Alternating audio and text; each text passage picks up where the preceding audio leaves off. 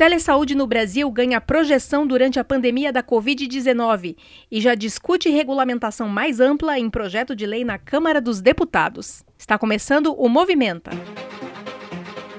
O podcast diário do jornalismo do Crefito 3. Esta é uma produção da Gerência de Comunicação do Conselho.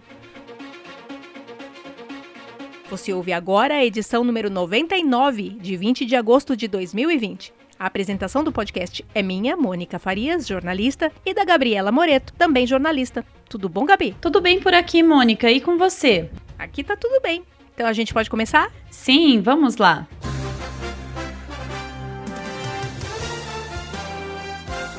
Qual notícia que é destaque hoje, Gabi? Foi apresentado na Câmara dos Deputados o projeto de lei 4137/2020, que disciplina a prática da telesaúde em todo o país e dá outras providências.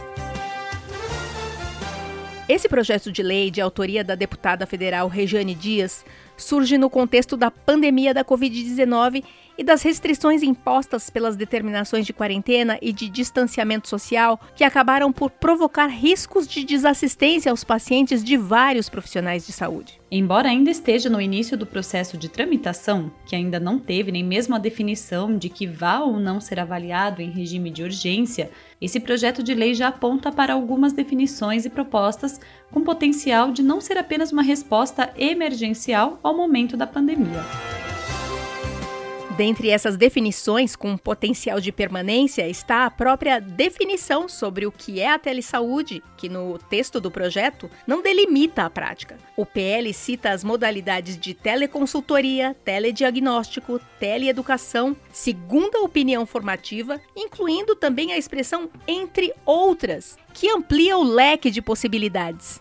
Também tem destaque no projeto de lei as garantias de proteção ao direito dos profissionais de saúde adotarem ou não a modalidade de telesaúde com seus pacientes e a responsabilização por qualquer dano decorrente da opção pelo uso da ferramenta. Ainda sobre a questão da responsabilização, o projeto garante também proteção ao profissional, garantindo que estará isento de responsabilidade por danos caso se comprove que, mesmo realizando o serviço sem a intermediação de ferramentas e tecnologias da informação e comunicação, o resultado não seria diferente. Outro ponto que ganha bastante destaque, que costuma ser apontado por profissionais de saúde que atuam e estudam a telesaúde, é a necessidade de registro dos atendimentos, como aconteceria normalmente com os prontuários tradicionais, mas que no meio digital exigem muitas camadas de proteção aos dados dos pacientes e que garantam integridade, sigilo, segurança e interoperabilidade das informações de saúde. O projeto de lei em nenhum momento entra em minúcias técnicas. A deputada Regiane Dias, autora do projeto, reconhece que a proposta do PL é regulamentar a prática de forma mais ampla, oferecendo pilares para proteger os pacientes e toda a sociedade nas suas relações com profissionais de saúde que envolvam a intermediação por tecnologias de comunicação e informação.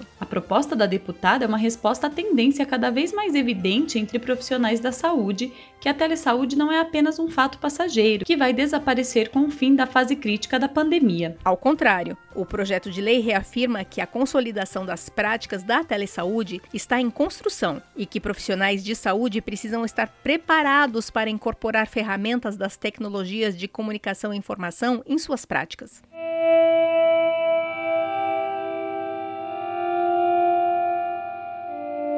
Em dia com a Covid-19, direto do campo de batalha. Organização Pan-Americana de Saúde defende que países vão precisar investir em serviços de saúde mental para lidar com os muitos efeitos que serão decorrentes da pandemia da Covid-19. Como você já sabe, desde a edição 91 deste podcast, estamos trazendo depoimentos de profissionais que estão atuando no enfrentamento à Covid-19. Eu sou a Luciana, sou fisioterapeuta do Complexo Hospitalar de São Bernardo do Campo há 13 anos e atualmente eu atuo no Hospital de Clínicas de São Bernardo. No início, nós fomos tomados pela sensação de medo, incerteza e angústia de como iria ser a evolução de tudo isso. As novas rotinas é, ainda não estavam muito estabelecidas entre as equipes e não haviam protocolos específicos para essa nova realidade. Isso acabou gerando uma certa insegurança diante desse novo cenário. Com o passar do tempo, as nossas atividades foram ficando mais automáticas e rotineiras para cada um de nós, e isso acabou amenizando um pouco o clima de apreensão.